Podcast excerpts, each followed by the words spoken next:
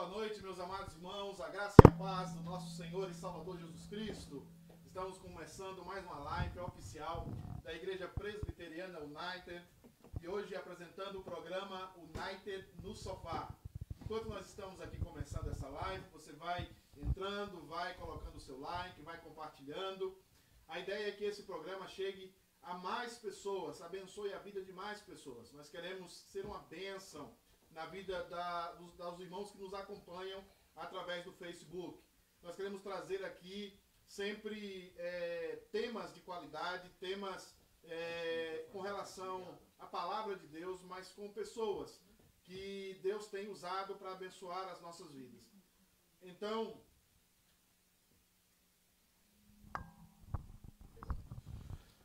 Ah, eu não sei se os irmãos estavam me ouvindo. Ouviram? Então eu gostaria muito que os irmãos entendessem que o teor dessas lives é que nós abençoamos a sua vida, abençoamos a sua casa, sua família e que você tenha instrução bíblica reformada para a sua vida. E hoje é um tema importantíssimo, um tema que nós entendemos que é essencial para nós entendermos tudo que está acontecendo. E nós vamos falar sobre um dos grandes dilemas da teologia hoje, que é o problema do mal. Hoje nós vamos caminhar nessa temática. Nós temos convidados especiais, irmãos novos do nosso sofá. E enquanto nós nos preparamos aqui para termos hoje uma espécie de perguntas e respostas, eu gostaria que você chamasse é, a sua família, sentasse aí no sofá, chamasse os seus filhos, compartilhasse essa live para que muitas vidas sejam abençoadas. Vai curtindo, vai compartilhando. Você também pode enviar as, as perguntas para nós. Você pode enviar também os seus pedidos de oração, porque no final nós estaremos orando. E todo mundo aí, hashtag United no sofá. Também você pode mandar as suas fotos. Fotos também da sua família no sofá. É, para o. Vai aparecer aí um número de WhatsApp e também do seu Telegram. Você pode enviar suas fotos e depois nós vamos compartilhar essas fotos no Instagram, vamos compartilhar no Facebook. Nós queremos ser uma família que cresce juntos e nós cremos que hoje essa live vai abençoar a sua vida, vai abençoar, vai tirar algumas dúvidas do seu coração e vai deixar você ainda mais firme na fé, na palavra do Senhor, naquilo que a Bíblia nos fala acerca do final dos tempos e de como Deus dirige a história. Assim, meus amados irmãos, que eu gostaria de orar, pedir que Deus nos conduzisse em todo esse programa, para que o nome dele seja glorificado. Ore aí na sua casa, com a sua família, e para que Deus abençoe grandemente a sua vida. Vamos orar. Senhor Deus, muito obrigado, Pai, por esse dia, obrigado por estarmos juntos aqui hoje, os irmãos que estão nos acompanhando, Deus amado, na, nas suas casas, em qualquer lugar espalhado por esse mundo. Deus, abençoa, Pai amado, a vida de cada irmão, de cada irmã. Deus amado, traz o conforto, Deus amado, o consolo, o milagre do consolo na vida dos teus filhos. Que o Senhor intervenha naquelas casas que estão passando necessidades, angústias, e que hoje, Deus amado, eles sejam consolados, consolados pela tua palavra, consolados pelo ensino da tua palavra. Nós pedimos, Pai, em nome de Jesus. Amém. Enquanto isso, meu querido, vai curtindo, vai compartilhando. Vários irmãos já estão entrando aí conosco. Pedimos que os irmãos entrem mais, que os irmãos compartilhem mais. É um momento de nós abençoarmos a sua vida através desse programa. Enquanto isso, vamos passar um pequeno filme, um pequeno vídeo é, do nosso departamento infantil com instruções importantes para você. Presta atenção no vídeo e já voltamos. Ei, Josefina. Oi, Gerúndia, como é que você tá? Tô bored. Ah, eu sei, é ruim mesmo. Mas fazer o quê, né? A gente tem que ficar em casa. É, tu por causa desse corona, corona, coronga. Ah, nem sei mais como falar o nome desse vírus. Tudo por causa dele, tudo culpa dele. É, mas olha, pensa só. Esse é só um tempo. Daqui a pouco a gente vai estar pertinho de novo, vai poder brincar, abraçar. Eu também tô com muita saudade da minha escola, dos meus amigos, dos meus amigos da igreja. Mas fazer o quê, né? A gente tem que fazer isso. Quanto mais rápido a gente fazer, mais rápido a gente vai estar junto. É, ai, é lava a mão, lava a mão, lava a mão, não pode abraçar, pode fazer nada, não pode ficar na parquinho, pode fazer nada. Nossa, e também aí o meu dia fica, demora um monte passar, Josefina. Nossa, não passa. Júlia, eu tive uma ideia aqui. Olha, a tia lá na igreja tá fazendo uma coisa muito boa. Ela manda as coisas pra minha mãe e a minha mãe tem que ler pra mim Hum. e aí eu tenho que responder as perguntas. Eu leio depois eu tenho que responder. Olha, Ah, você é? participar? É, é, é, você vai conhecer a Ruth. Eu não, quer conhecer Ruth não? Tá doido, mulher? Ele vai passar coronavírus pra mim, não. Minha mãe falou que tem que ficar dentro de casa, não pode conhecer ninguém agora, ninguém. Não, não, Gerúndia. É a Ruth. É uma mulher. A história dela tá na Bíblia. A gente tá aprendendo Ah. sobre a história dela.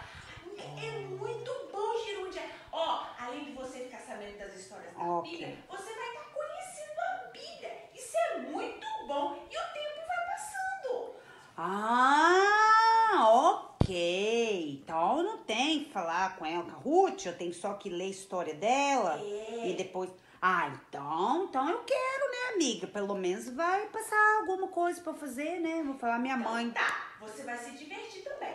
Eu vou falar com a minha mãe pra passar pra sua mãe, pra ela poder fazer com você, tá bom? Então tá bom, então, tá, Josefina? Obrigada, tá, Josefina? Obrigada, Josefina, obrigada. Beijo pra você. Josefina, não pode botar a mão na boca, menina. Você vai pegar coronavírus. Que mesmo? Não, mas eu lavei as minhas mãos hoje umas 300 vezes. Ah. Lavadinha. Ok, cuidado, Josefina. Eu quero cuidado, viu? Então tá. Ó, safety, tá bom? Tá bom, safety. Beijo, beijo. Beijo. Tchau. Tchau. Aí nós escutamos e assistimos esse importante vídeo do departamento infantil. Enquanto isso, você vai curtindo aí, vai compartilhando, vai convidando as pessoas. Já começou a live da igreja para que mais pessoas sejam abençoadas. Enquanto isso, você pode mandar sua pergunta aqui para nós. Né? Ah, nós vamos ter uma instância de responder perguntas, eh, das suas perguntas serem feitas através do nosso canal no Facebook. Então, mande a sua pergunta eh, e vai compartilhando essa live. Nós queremos que você mande perguntas acerca da existência do mal, acerca do problema do mal. Por que, que o mal existe? Deus permitiu que o mal existisse, eh, Deus criou o mal, Deus decretou o mal, por que essa pandemia está acontecendo, essa pandemia pegou Deus de surpresa. Então, vai, mande a sua pergunta, alguma pergunta que você tenha aí no seu coração, envie para nós. E enquanto isso, irmãos, vamos adorar a Deus, vamos louvar a Deus. Eu quero passar aqui para o pastor Leandro, que nos conduzirá no momento de louvor e adoração. Aí na sua casa, louve a Deus conosco. Pastor Leandro, nos conduz a Deus. Boa noite, queridos. Nós estamos aqui no Sofá da United e estamos muito felizes de poder estar juntos com vocês mais uma vez. Eu tenho certeza que você está aí com a sua família nesse momento e a nossa esperança é que você esteja com seu coração cheio de, de paz, de alegria, porque você está na presença do Senhor nessa noite. Então nós vamos cantar junto. A palavra do Senhor nos ensina e nos diz que o Pai busca adoradores que o adorem em espírito e em verdade. Então que você, do seu sofá, do lugar em que você está com a sua família nesse momento, quero convidar você a nós louvarmos juntos ao Senhor uma canção muito conhecida que diz Ele é exaltado.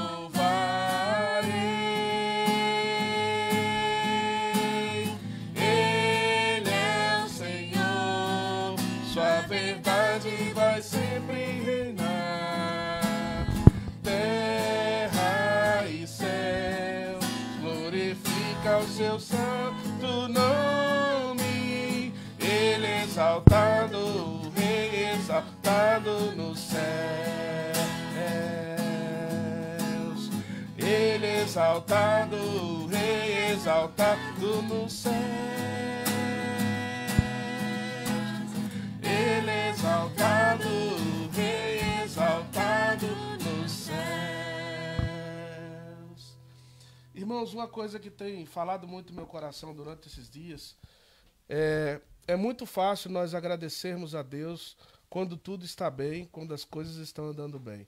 Mas muitas vezes é difícil nós agradecermos a Deus e vermos motivos de gratidão nas nossas vidas quando as coisas não estão como nós pensando, quando nós vemos o sofrimento, as dificuldades. Mas Paulo nos ensina que em tudo nós temos que dar graças ao Senhor. E essa canção que nós vamos cantar nesse momento fala sobre isso. Eu quero convidar você nesse momento, com gratidão no seu coração, nós cantarmos juntos essa música tão linda que fala sobre agradecer a Deus por tudo que Ele tem feito nas nossas vidas. Às vezes nós não vamos entender plenamente, mas eu tenho certeza que tudo que Deus está fazendo é para o nosso bem, para o bem daqueles que amam ao Senhor, para o bem daqueles que colocam sua fé em Cristo Jesus. Então, se você está na sua casa nesse momento, cante com essa fé, com essa esperança, com essa gratidão no seu coração, porque o nosso Deus, ele merece toda a honra e toda a glória.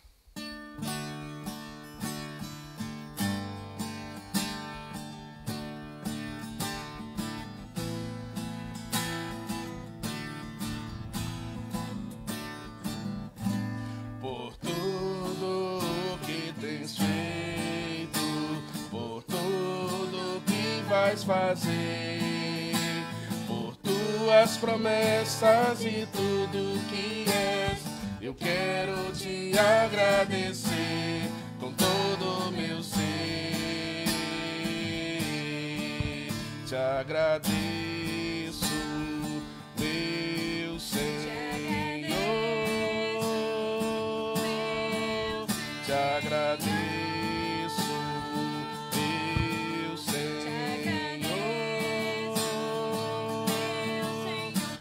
agradeço por me libertar e salvar, por ter morrido em meu lugar. Te agradeço, Jesus, te agradeço. Eu te agradeço, te agradeço.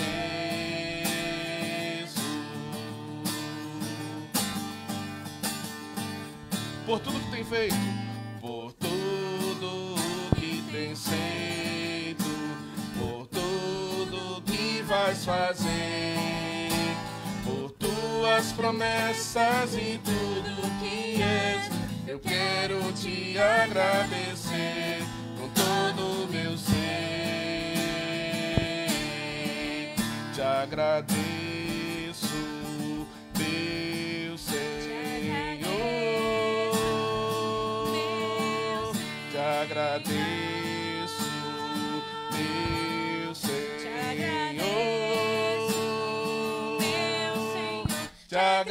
agradeço por me libertar e salvar, por ter morrido em meu lugar. Te agradeço, Jesus, te agradeço. Eu te agradeço, te agradeço. Te agradeço por me salvar, por ter morrido em meu lugar. Te agradeço, Jesus, te agradeço. Eu te agradeço,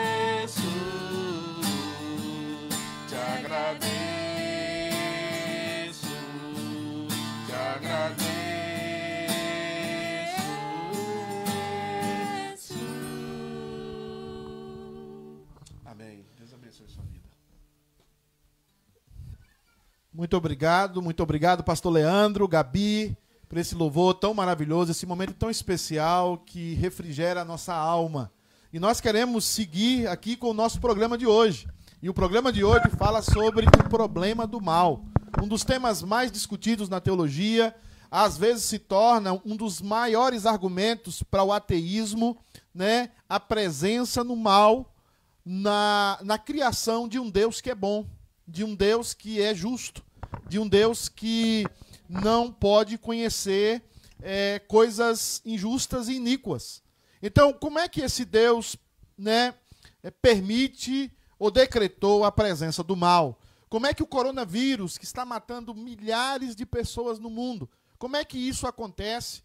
Né? E Deus está calado em relação a tudo isso? Deus é omisso em relação a tudo isso? O problema do mal realmente é um problema para a teologia. E nós hoje queremos alimentar você. Alimentar você com pastos da palavra de Deus. Alimentar você com a visão bíblica de tudo isso. E hoje, obviamente, nós temos um sofá na Unites especial. E eu queria, antes de nós conversarmos sobre esse tema, nós vamos ver um vídeo. Mas antes desse vídeo, nós é, queremos saudar os irmãos de Fall River, que está conosco. O Ivan aí está entrando. Os irmãos da igreja City K for River. É uma bênção tê-los conosco. Também os irmãos de todos os lugares espalhados pelo Brasil. Aqui da região de Boston, dos Estados Unidos. Irmãos de outros países. Sejam bem-vindos. E nós queremos que você fique conosco. Porque o programa hoje está bem especial. E nós gostaríamos muito que você enviasse a sua pergunta sobre o mal. Deus permitiu o coronavírus? Deus decretou o coronavírus, Deus está omisso a essa situação. O que nós podemos falar? O que a Bíblia pode falar sobre isso? O que a teologia reformada pode falar sobre isso? Compartilhe, mande a sua pergunta e nós vamos estar realizando a sua pergunta aqui agora no ar. Antes, porém, nós temos um vídeo feito pelo nosso Marcelo, um nosso seminarista, o nosso repórter, é, com o auxílio também da sua esposa, Gabriela. Nós queremos que você assista esse vídeo ele vai despertar o seu coração para o programa de hoje. Vamos ver o vídeo. Any God who would allow children by the millions to suffer and die in this way, and their parents to grieve in this way, either can do nothing to help them or doesn't care to. He is therefore either impotent or evil.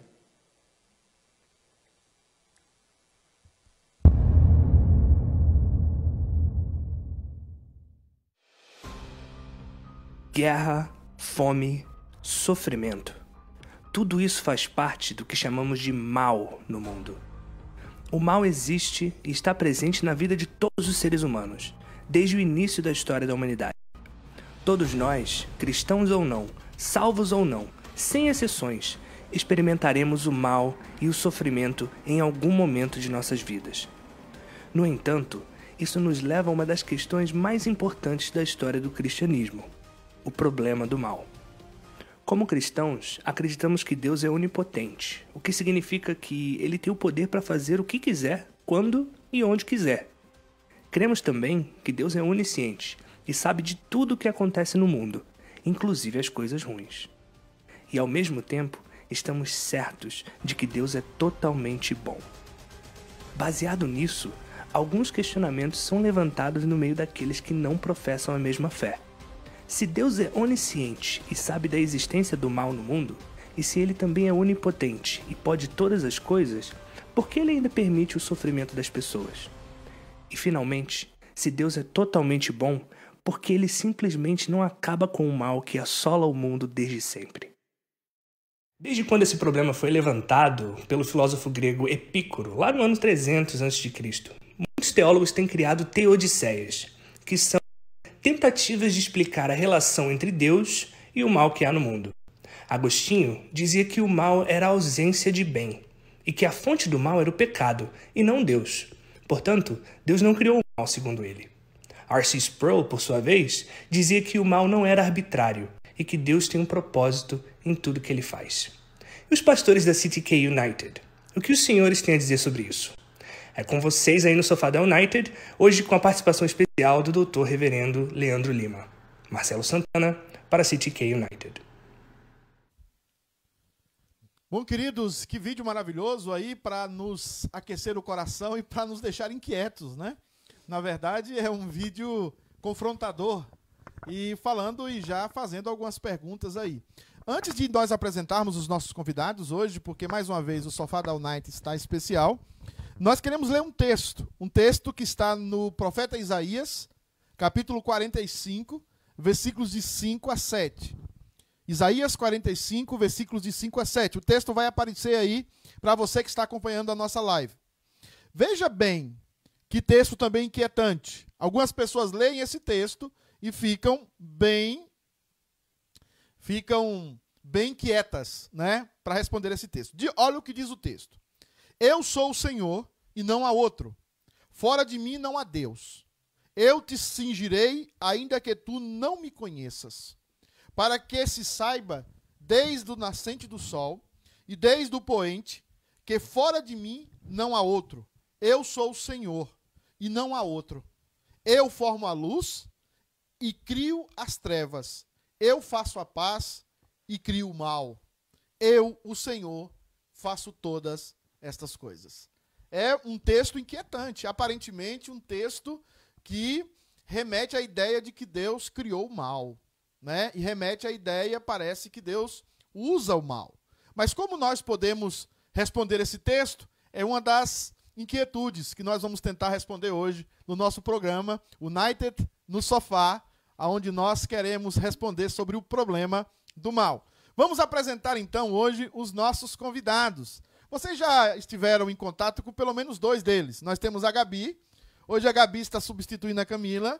A Gabi ela estará recebendo as perguntas e os pedidos da internet para você é, e ela estará passando para nós essas perguntas e as suas inquietudes e anotando os pedidos de oração também. Nós temos também o pastor Leandro. Como é que está, pastor? Muito bem. Só falta uma benção, né? Muito edificante esse tempo, pastor. Um, pra, um privilégio estar aqui com vocês e com os irmãos que nos assistem em casa. O nosso reverendo efusivo, o reverendo Jefferson, né? Também um prazer ter aqui, querido. É, como está, meu amado? Estou bem, pastor. Grata satisfação. Deus abençoe a todos. E nós temos hoje um, nova, um novato aqui no sofá da United, que é o diretor da escola dominical, né, o presbítero Lied. Ele hoje faz a sua estreia no sofá da United. Lied, como está, meu querido? Estou bem, é um prazer estar aqui. Boa noite a todos. Graça e paz. Amém. Rápido, né? Queridos, e também nós temos o nosso convidado especial que será entrevistado essa noite. Nós queremos chamar o reverendo é, doutor, é, pastor da Igreja Presbiteriana Santa Amaro, professor do é, Andrew Jumper, o Centro de Pós-Graduação do Mackenzie, da Igreja Presbiteriana do Brasil. E nós é, queremos saudar. E aí, reverendo, como é que o senhor está? Tudo bem? Seja bem-vindo. Opa, meu irmão, tudo bem, graças a Deus.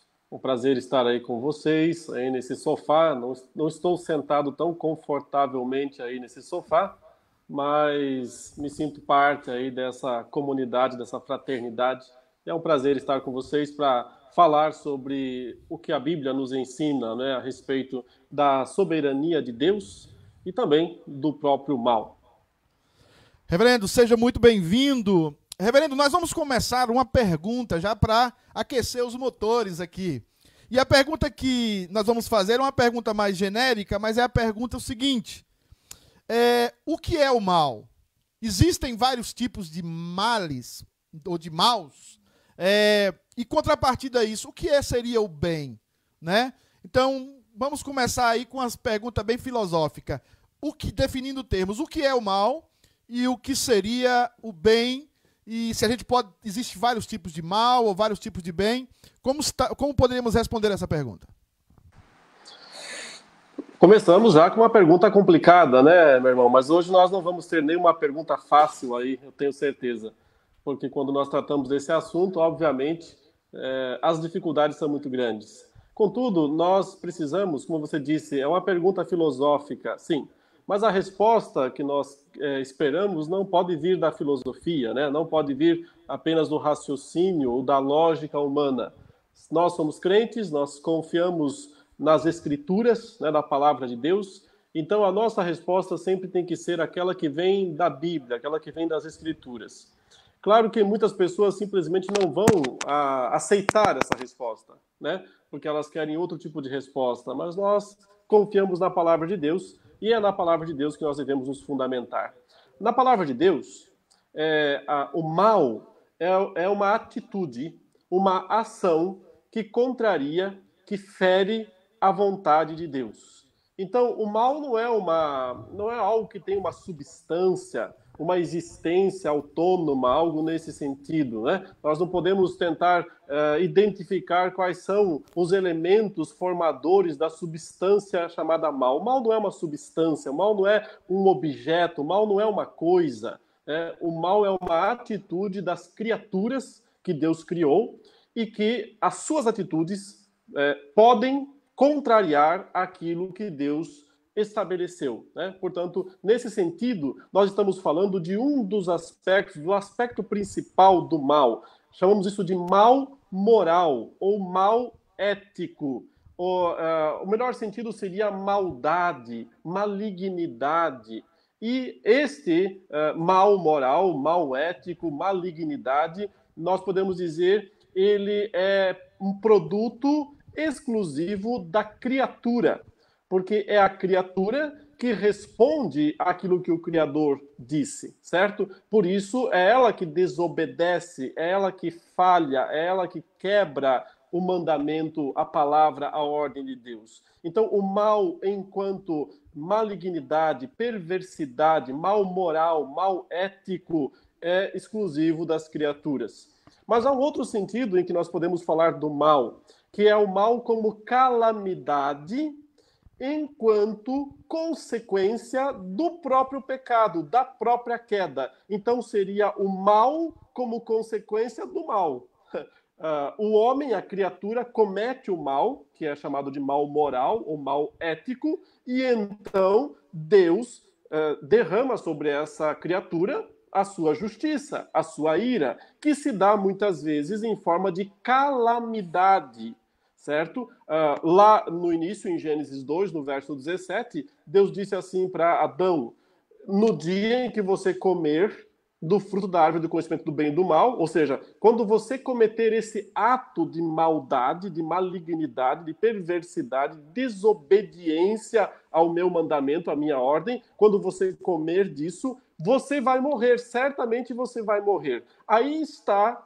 é, a ação divina podemos chamar de mal, mas no sentido de, mal, de calamidade, contra uh, o ato anterior cometido por Adão. Se você vai para o capítulo 3 de Gênesis, verso 17, você vê que Deus diz: Adão, visto que isto fizeste, certo? Ou seja, já que você comeu, desobedeceu, comeu do fruto da árvore do conhecimento do bem e do mal, maldita é a terra por tua causa. Maldita é a terra por tua causa. Aí está a ação de juízo, de calamidade, Deus decretando a calamidade sobre o mundo, certo? Que se dá, então, em todo o sofrimento calamitoso que esse mundo tem, as calamidades que esse mundo tem. São consequências da queda, mas elas não são, não podem ser identificadas a priori como mal moral, como mal ético o mal moral, o mal ético é uma ação da criatura. O, a calamidade, a consequência do mal moral ou ético que é cometido pela criatura, essa sim é a ação de Deus. Então, no texto que o irmão leu no começo, né, Isaías 45, que está falando do quê? Está falando do exílio babilônico, descrevendo que Deus foi o autor do exílio babilônico. Isso você vê, por exemplo, no livro de Jeremias, é, quando Deus diz que ele vai trazer Nabucodonosor, o imperador de Babilônia, para disciplinar o pecado do povo e então levar o povo cativo para a Babilônia, onde deve ficar 70 anos. Então Deus usou primeiramente o imperador da Babilônia para realizar o exílio, e depois dos 70 anos ele usa o outro imperador da mesma Babilônia, já na sequência de império, né, Medo-Persa e Império Persa, que é o imperador Ciro, que é citado pelo nome no texto de 45 de Isaías. Né? Ele fala, é Ciro que eu estou chamando, o imperador persa, ele decreta o retorno do povo para uh, Jerusalém, para a terra de Judá. Então, Deus usou me, o mesmo império para disciplinar e o mesmo império para abençoar, fazer o povo retornar. E é nesse sentido que Deus diz: Eu sou o único Deus que existe. Eu faço a paz e a guerra. Eu crio a luz e as trevas, o bem né, e o mal. Esse mal é o mal enquanto calamidade, enquanto resposta ao pecado humano. Deus é o autor do mal enquanto calamidade. Deus não é o autor do mal enquanto atitude ética, enquanto moralidade, atitude pecaminosa, as criaturas é que são. Ok, ok, pastor. Obrigado pela sua resposta. Então, para os irmãos que estão nos acompanhando, é, a ideia do, do mal moral é inerente à criatura e a ideia do mal é, como calamidade, como consequência, é inerente ao Criador como resultado justo desse mal moral. Queridos, é, vamos continuar então. Prefeito Lied, qual pergunta você poderia fazer para o nosso é, pastor Leandro. É, só observando, irmãos, você pode enviar sua pergunta. Já temos a pergunta ali do Iraci, do presbítero Iraci. Daqui a pouco nós vamos replicar essa pergunta para o pastor Leandro. Pastor, presbítero Lied, quase pastor Lied. Faça uma pergunta, por favor, ao nosso convidado. Boa noite, reverendo Leandro. Uh, sempre que acontecem situações de catástrofe ou de um mal que consideramos inconcebível, o paradoxo proposto por Epicuro volta à tona. E gostaríamos de ouvir do Senhor como um Deus todo-poderoso e amoroso coexiste com o mal? É, eu posso dizer que é justamente porque Deus é todo-poderoso e também porque Ele é amor, né? A Bíblia fala que Ele é, que Ele pode coexistir com o mal indiferente. Ou ele seria o próprio. Mas a graça é tão é, imensa, né? é tão para nós, ele pode, pode conhecer o mal antes mesmo da queda do homem, porque ele é Adão é, sobre o próprio conhecimento que Deus já tem do mal, mas é um conhecimento teórico, não é um conhecimento prático, não é um conhecimento de ação ele pode conhecer isso justamente sem se misturar com o mal. Agora, note, como que um Deus amoroso, as pessoas perguntam, né, pode coexistir com o mal? Ora, nada coloca mais em evidência o amor de Deus pelas criaturas do que o mal. Eu estou falando agora do mal, aquele primeiro, o mal como atitude ética, como, como o mal moral nada é, põe mais em evidência o amor de Deus pelas criaturas do que o mal. E é isso, por exemplo, que o apóstolo Paulo nos fala em Romanos 5:8, né? Ele diz assim: "Mas Deus prova o seu próprio amor para conosco pelo fato de ter Cristo morrido por nós, sendo nós ainda pecadores." Ou seja, o fato de Deus mostrar sua misericórdia, sua graça para pecadores como nós é a grande evidência do seu amor. Note, uma pergunta muito simples. Há alguma coisa muito extraordinária se nós dissermos assim: Deus ama os seus anjos santos. Deus ama todos os seus anjos. Puxa, que extraordinário, né? Deus ama os seus anjos. Ora, eles são santos. Ora, eles não pecaram eles nunca caíram, né? Eles têm essa posição de santidade. Então é normal, até certa forma, dizer que Deus os ame. Mas quando nós falamos que Cristo morreu por nós, sendo nós pecadores, então isso sim evidencia de uma maneira extraordinária né, o amor de Deus, a misericórdia de Deus, seu poder, sua soberania. Então esse para mim é um falso dilema. Na verdade, é um dilema né, do humanismo moderno, mas é um falso dilema, porque nada é, exalta mais o amor de Deus, sua bondade, do que ele amar seres decaídos, seres pecadores, seres falhos como nós somos. Amém, amém. Glória a Deus por isso. É, nós temos a pergunta aqui do presbítero Iraci Soares, que chegou até nós pela internet. A pergunta é o seguinte, pastor Leandro: Quem criou o mal? O, o, é, o mal não pode ser criado, ele não é uma criação, ele não é uma substância. Você não vai ali, ele não é como uma luz que Deus disse, haja luz, né? E houve luz. Ele não é como a terra que Deus diz, apareça a terra, apareça a, a, a, as estrelas. Né? Note que o Gênesis 1 vai narrando Deus trazendo à existência as coisas do nada. Mas entre elas, você não vê listado o mal. Deus, é, o texto dizendo, e Deus disse que apareça o mal, que exista o mal, que o mal apareça. Você não vê isso sendo dito no capítulo 1 de Gênesis. O que coloca, portanto, o mal não como uma criação, não como uma criatura, mas como eu disse, o mal é uma resposta, é uma atitude, uma atitude da criatura, e aqui nós podemos colocar os anjos, né? Afinal de contas, o diabo era um anjo e ele teve a primeira atitude maligna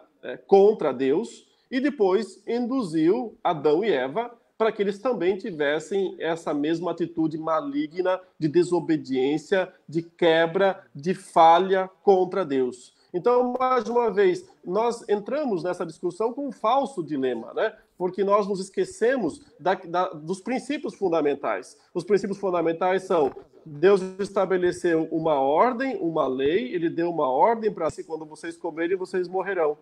Então, aí nós vemos Adão e Eva, eles desobedecendo essa ordem, quebrando esse mandamento e colhendo, então, a calamidade como consequência. Veja, é, Deus disse para Eva: porque você fez isso, multiplicarei sobre modo as dores da tua eh, gravidez. Ele disse para Adão, porque você fez isso, né, é, maldita é a terra, você vai suar, ela vai produzir cardos e abrolhos, certo? Você vai enfrentar a rebelião da natureza, ela vai estar contra você, ela quer te destruir, ela quer te consumir. Isso é consequência do seu ato, do seu pecado, da sua culpa. Uh, e um dia você a terra vai te vencer, né? Porque você vai voltar ao pó, porque você foi formado deste pó. O dilema é um dilema inexistente, que em geral a incredulidade, elas tentam levantar esse dilema, mas para tentar justificar a sua própria incredulidade, a sua própria pecaminosidade, né? É o barro, como Paulo fala em Romanos 9, né? Tentando é, discutir com Deus. Pode discutir, mas perderá seu tempo, não conseguirá nada com essa discussão. Então, esse dilema para mim, ele é inexistente, ele é falso. Essa pergunta, ela não, não existe. Quem criou o mal? Se o mal fosse uma substância, uma criatura, um ser, alguma coisa específica, sim, alguém teria que ter criado. Mas o mal não é algo nesse sentido. O mal é uma reação, é uma atitude das criaturas que originalmente tiveram livre-arbítrio, somente essas criaturas originalmente tiveram, ou seja, sendo boas como Satanás antes da queda, ou como Adão antes da queda, eles puderam escolher algo contrário à natureza deles. Tendo feito isso, as consequências vieram. O que é o coronavírus? O que é qualquer outra doença? Em princípio, apenas e tão somente consequência da queda como qualquer outro vírus, como qualquer outra doença, como qualquer, como a própria morte, consequência da queda. Se Deus quer usar uma dessas consequências, como o coronavírus ou alguma outra doença, de uma maneira mais específica, claro que ele pode, ele pode fazer o que ele quiser. Mas sobre isso falaremos daqui a pouco. Ok, meu querido, muito obrigado.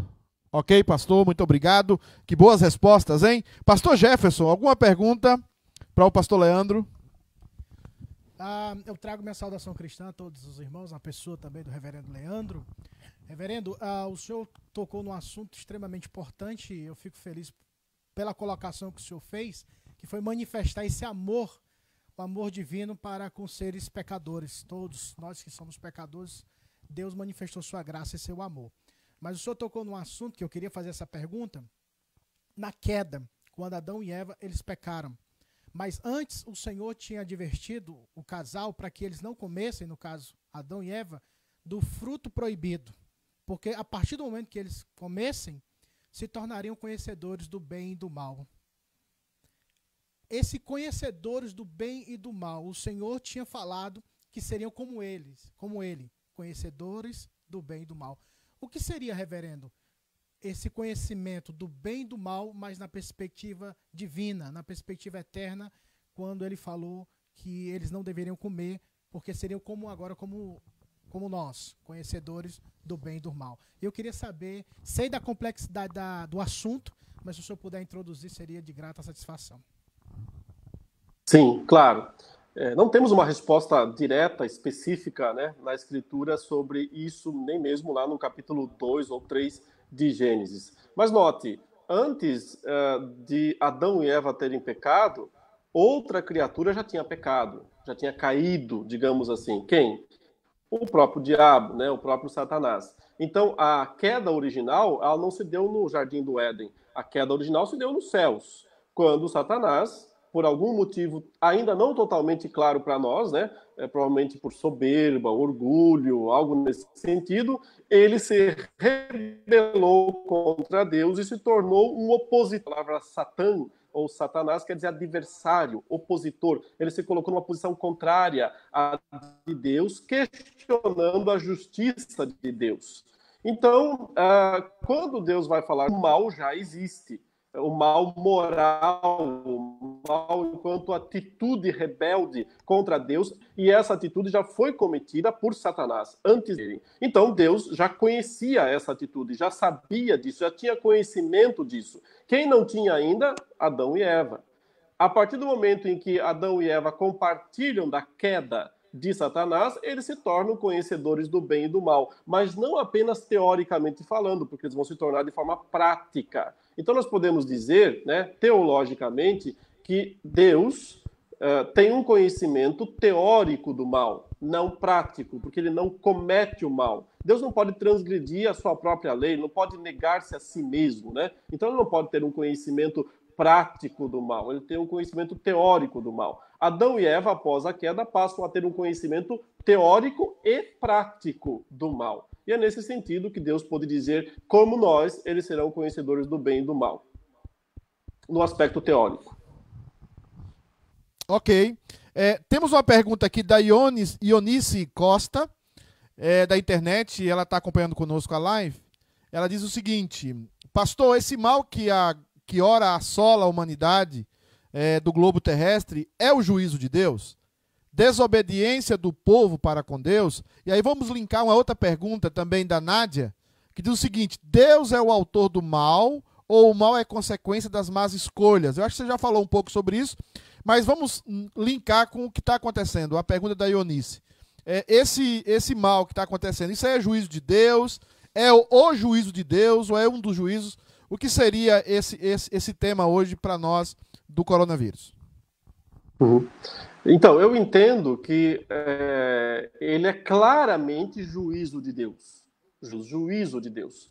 Mas, em princípio, como qualquer outro ato de juízo de Deus, um dia ele disse: Olha, as doenças vão existir, as doenças vão aparecer, uh, vocês, são, vocês, vocês, viverão em corpos uh, que vão adoecer e que, e que vão morrer, certo? Então, em princípio, o coronavírus Uh, como qualquer um dos outros vírus, como foi o vírus da AIDS há um tempo atrás, né? Se falava muito do vírus da AIDS, é sim juízo de Deus sobre a humanidade decaída, consequência ponto natural da queda, do pecado humano. Como foi a peste bubônica lá na Idade Média, que matou um terço da população da Europa, né? Ou seja, nós não estamos nem perto da quantidade de mortos que morreram na peste bubônica, ou como foi a gripe espanhola, que também milhões de pessoas morreram, uh, como foram as duas guerras mundiais, né? Também Deus permite isso para julgar, para juízo contra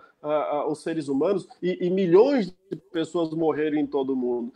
Então, em princípio, é, essa astro maiores, note, é, até agora, e eu não quero minimizar em hipótese alguma, né, a, a, a, possibilidade dessa doença, quão terrível ela pode ser, não é esse meu ponto, mas até agora falam que tem, uma, tem cerca de 35, 40 mil mortos no mundo, certo? Uh, só a tsunami lá, é, no início do, do, do, do, do, do século, matou acho que 300 mil quatro dias certo? É, fica impactado com, porque tudo está na mídia, só se fala disso em todo lugar, né? E, e, às vezes a gente fica exagerando também isso. Temos que ir com calma. Agora, pode ser o começo de uma série mais intensa de juízo de Deus que vai então se, se encaminhando para o tempo. Eu creio que sim. Eu creio que sim. Mas isso é uma fé não é, uma, não é o que nós podemos dizer, olha, chegou, está acontecendo. Nós temos que continuar acompanhando e ver se esses sinais se intensificam. Né?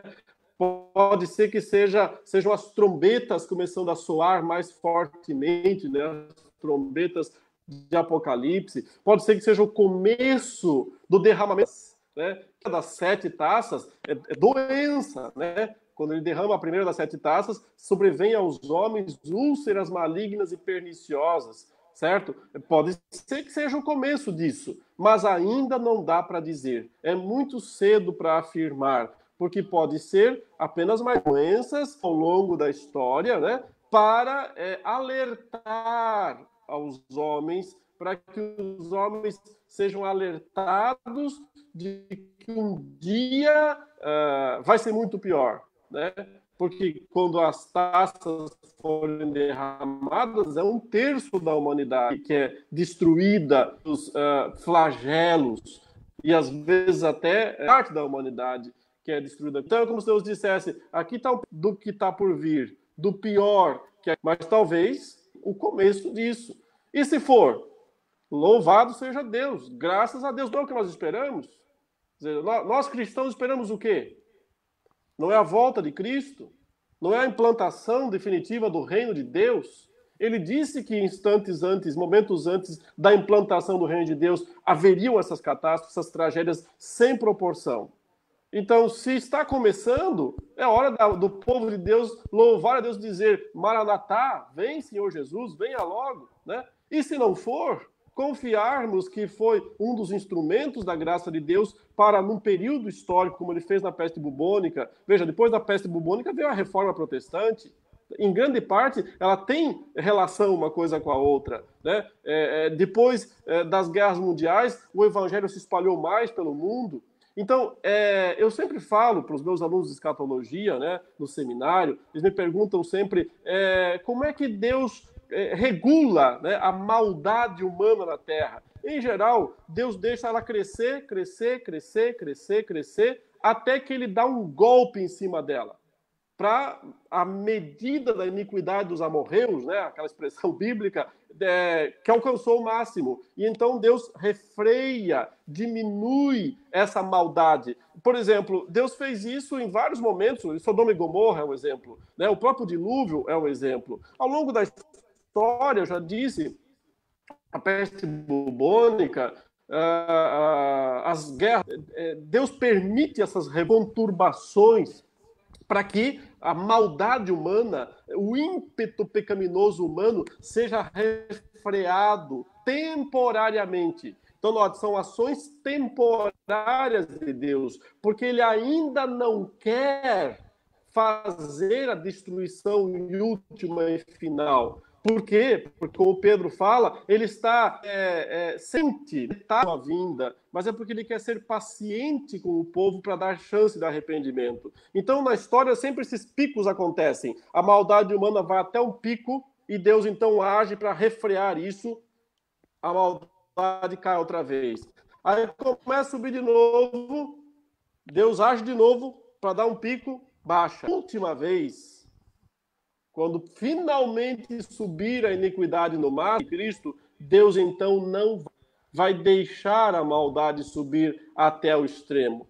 Por isso, eu tenho a tendência de pensar que o coronavírus não é ainda o momento do juízo de Deus. Pode ser o começo, não estou negando isso. Mas eu, eu, eu vejo o coronavírus ainda como uma dessas atitudes de Deus de refrear o ímpeto, a pecaminosidade humana, porque então significa que ele vai ainda dar mais tempo para a igreja pregar, proclamar o evangelho, testemunhar o evangelho. Porque no final da história, ele não vai refrear. Ele vai deixar a maldade humana seguir até o ápice do ápice. Ok? Porque quando Deus derramar as suas taças da ira, é sobre os ímpios. Então, se você quer saber bem simples, se o coronavírus é uma ação da, dos flagelos de Apocalipse, é simples. Ele atinge crente? Se atinge crente, ele não é. Porque as taças de Apocalipse não atingem crente. Atingem os que não são selados, os que não receberam a marca né, do Pai, do Filho e do Espírito Santo. Então, se o coronavírus atinge indiscriminadamente crentes e incrédulos, ele não é ainda do juízo de Deus.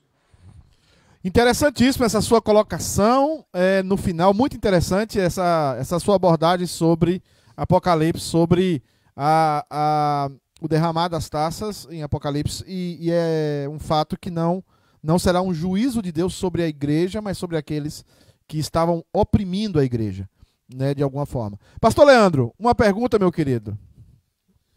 É, colocando aqui, eh, pastor, um pouco uma perspectiva um, um, tanto quanto pastoral dentro dessa conversa também, de tudo o que está sendo falado.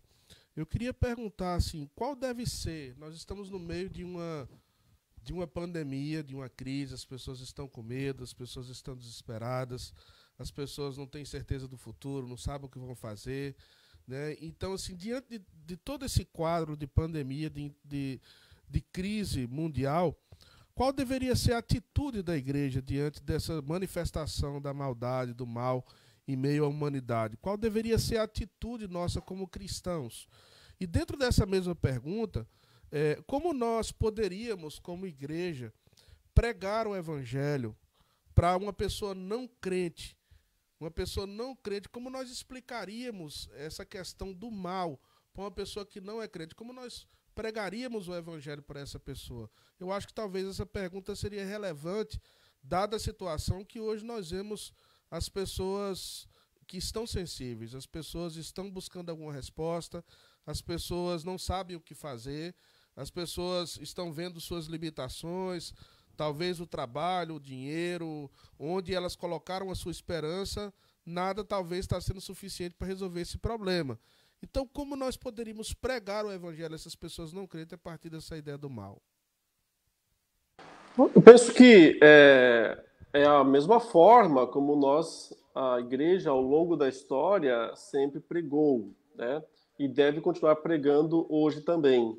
Ela deve apontar para a cruz de Cristo Jesus, né? Ela deve falar é, do sofrimento de Cristo, prioritariamente. Porque, sim, nós estamos vendo, vivendo um contexto de sofrimento global. Né? As pessoas estão isoladas, as pessoas estão sem, estão sem poder fazer uso da sua liberdade, elas estão amedrontadas. É, a gente tem dois tipos de temores né, atualmente. O primeiro é de ficar doente. Né? Mesmo aqueles que não têm, é, acham que não vão correr muito risco, porque não estão dentro do grupo de risco, mas fica pensando que pode passar a doença para quem está, né? Avós, pais, pessoas próximas. Então, o primeiro temor que nós temos é justamente o de pegar, contrair essa doença. E o segundo é o temor econômico, né? As consequências que podem vir no futuro, desemprego, aumento da violência, uh, o caos social, né? Que parece estar aí às portas se quarentenas se é, postergarem indefinidamente. Então, evidentemente, as pessoas estão temerosas né, de toda essa situação. A igreja precisa, então,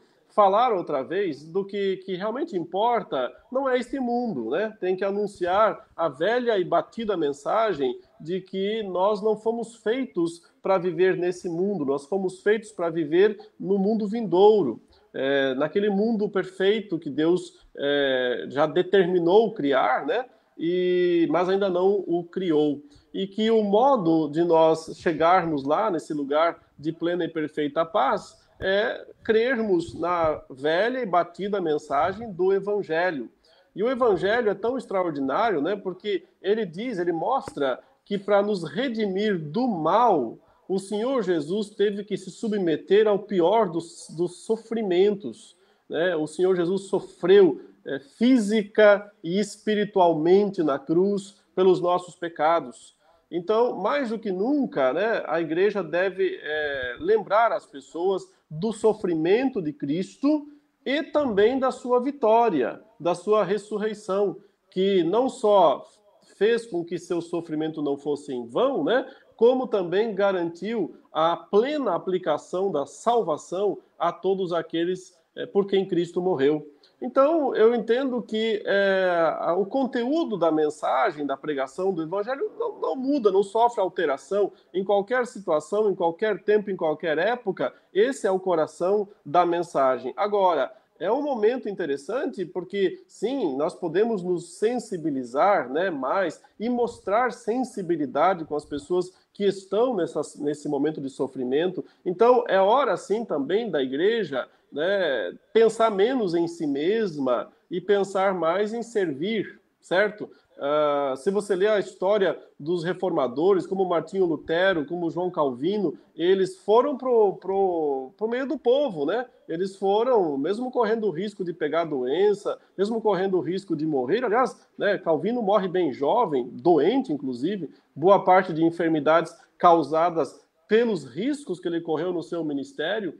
Então, a igreja de Deus não pode ficar é, trancada, fechada, né, escondida é, desse desafio que está diante de nós. Né? Uma coisa, sim, é nós obedecermos às autoridades, estão dizendo que não devemos fazer culto, não devemos fazer ajuntamento nesse momento.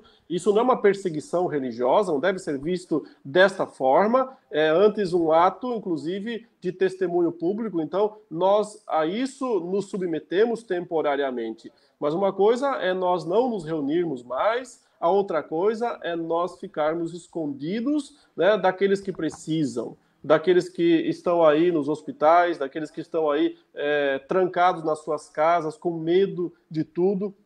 Então, a igreja tem que mostrar sensibilidade e ir abençoar essas pessoas, mesmo correndo o risco de adoecer. Né? Porque sempre fez parte da pregação do evangelho correr risco risco de vida. Aliás, nos tempos antigos, né, pregar o evangelho é correr risco de perder a vida, sempre foi correr risco de perder a vida.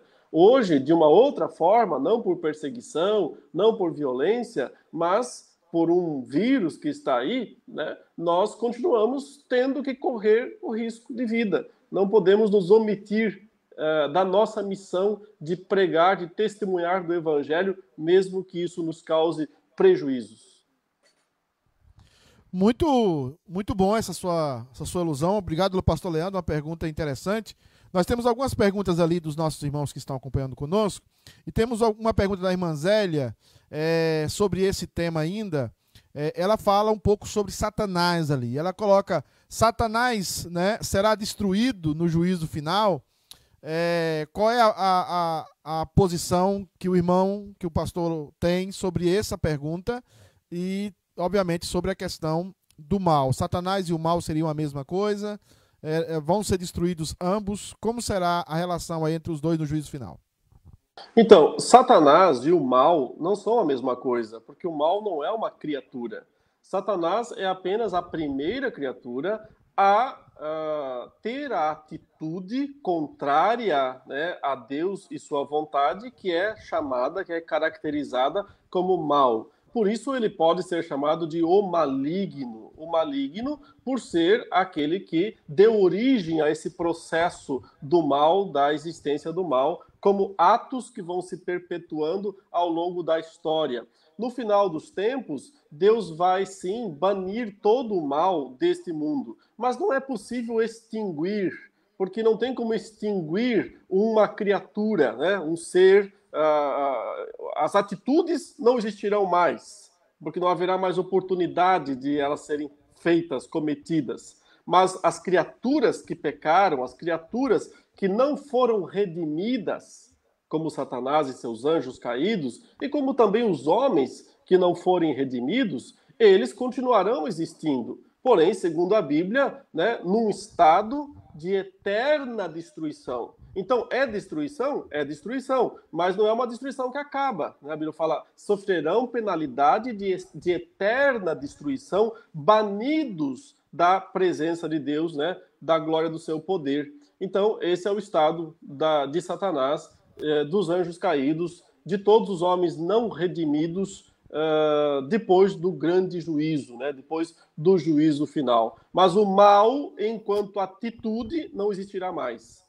Porque a partir que Deus diz: Eis que faço novos céus e nova terra, o próprio Deus é, não permitirá mais. Ele permitiu lá no passado. Sim, ele permitiu. Podemos até dizer que ele quis, se quiser, eu posso falar mais sobre isso daqui a pouco, se não ficou bem claro. Né? É, mas não podemos dizer que ele criou o mal. Ele permitiu, ele quis, tudo bem. Lá na frente, ele não permite mais porque ele não quer. Porque já cumpriu o seu papel. Porque a, a existência do mal enquanto atitudes que contrariam sua vontade, desafiam seu poder, sua ordem, enquanto atitudes nesse sentido, é, isso já cumpriu um papel necessário na história divina e humana. Portanto, Deus não permite mais. É, Agostinho dizia né, que lá no final, é, hoje, nós podemos só pecar. Adão, lá no começo, ele era bom, mas ele podia pecar. Nós hoje somos maus e não podemos não pecar. E lá na frente, o futuro Adão, né, o Adão redimido, o ser humano glorificado no, com o corpo igual ao de Cristo, não poderão mais pecar. Né? É o chamado posso não pecar, e não poderão mais pecar. Deus não permitirá mais que o pecado aconteça outra vez. Ok, pastor, uma pergunta que surge diante do que o senhor acabou de expor é o seguinte: nós temos alguns irmãos que trabalham, principalmente os nossos irmãos batistas, Apartistas que não são calvinistas falam muito da palavra permissão, permitir. A gente tem escutado muito esse conflito, principalmente em relação ao mal.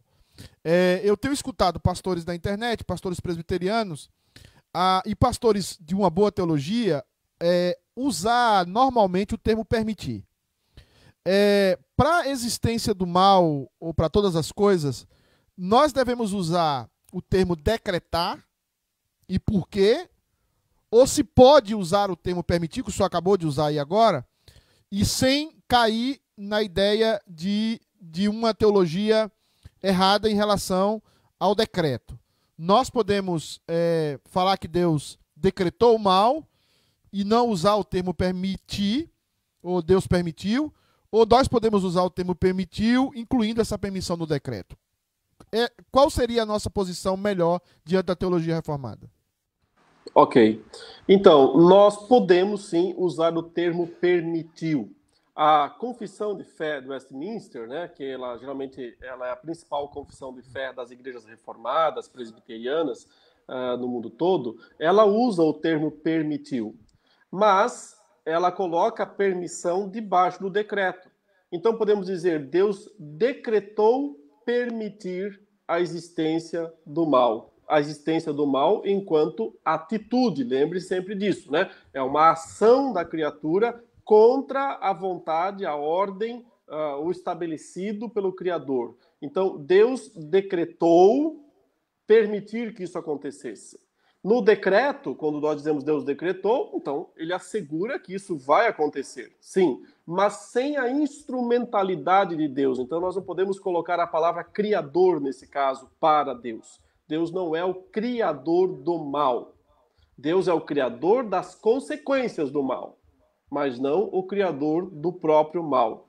Ele decretou permitir a existência do mal. Assim, Deus continua no controle. Ou seja, se eu perguntar em última instância, né, mas Deus quis que o mal aparecesse, acontecesse, eu tenho que dizer que sim. Como é que eu vou dizer que não? Se fosse não, não aconteceria, não existiria. Então, sim, em última instância, Deus quis que Adão caísse, quis, certo? Mas isso não dentro da, de uma ação que torna Deus o responsável, o, o, o agente, aquele que age para a existência do mal. Deus decretou permitir a existência do mal porque ele tinha um propósito com isso.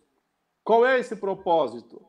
é aquele que está lá em Efésios, capítulo 1, né? Versículos, eu me permita ler essa passagem, né? A gente já mencionou várias passagens de maneira mais genérica, mas quando nós lemos em Efésios, capítulo 1, verso 11, ele diz o que lá? Deixa eu abrir aqui. Efésios 1, versículo 11, ele diz assim: Nele digo, no qual fomos também feitos herança, predestinados segundo o propósito daquele que faz todas as coisas conforme o conselho da sua vontade, a fim de sermos para, aí está a grande palavra, né? Louvor da sua glória.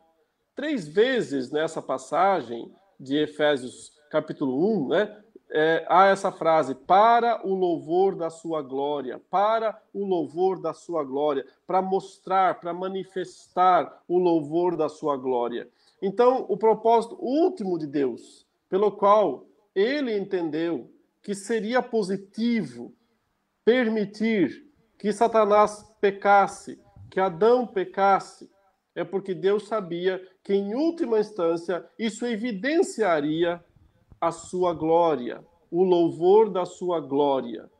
E o ponto culminante dessa manifestação da glória, do louvor da glória de Deus, como o próprio texto aqui nos diz, é quando ele mostra o sangue de Jesus, né? O sangue do Cordeiro sem defeito e sem mácula sacrificado na cruz do Calvário. Então, sem a existência do mal, sem Deus ter decretado, né, permitir a queda, o pecado, Jesus não viria a este mundo, não se tornaria um ser humano e não daria a maior prova do amor de Deus de todos os tempos, certo? Que é o fato de ter Cristo é, morrido por nós pecadores.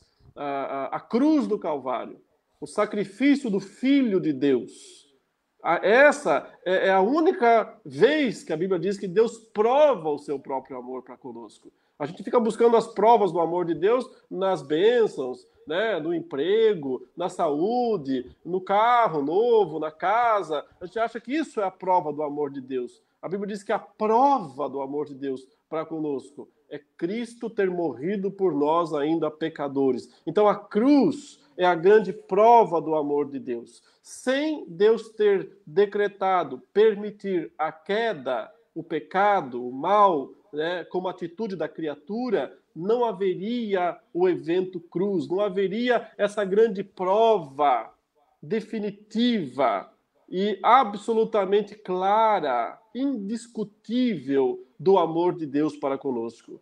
Então, é, na dúvida, eu sempre falo, olhe para a cruz.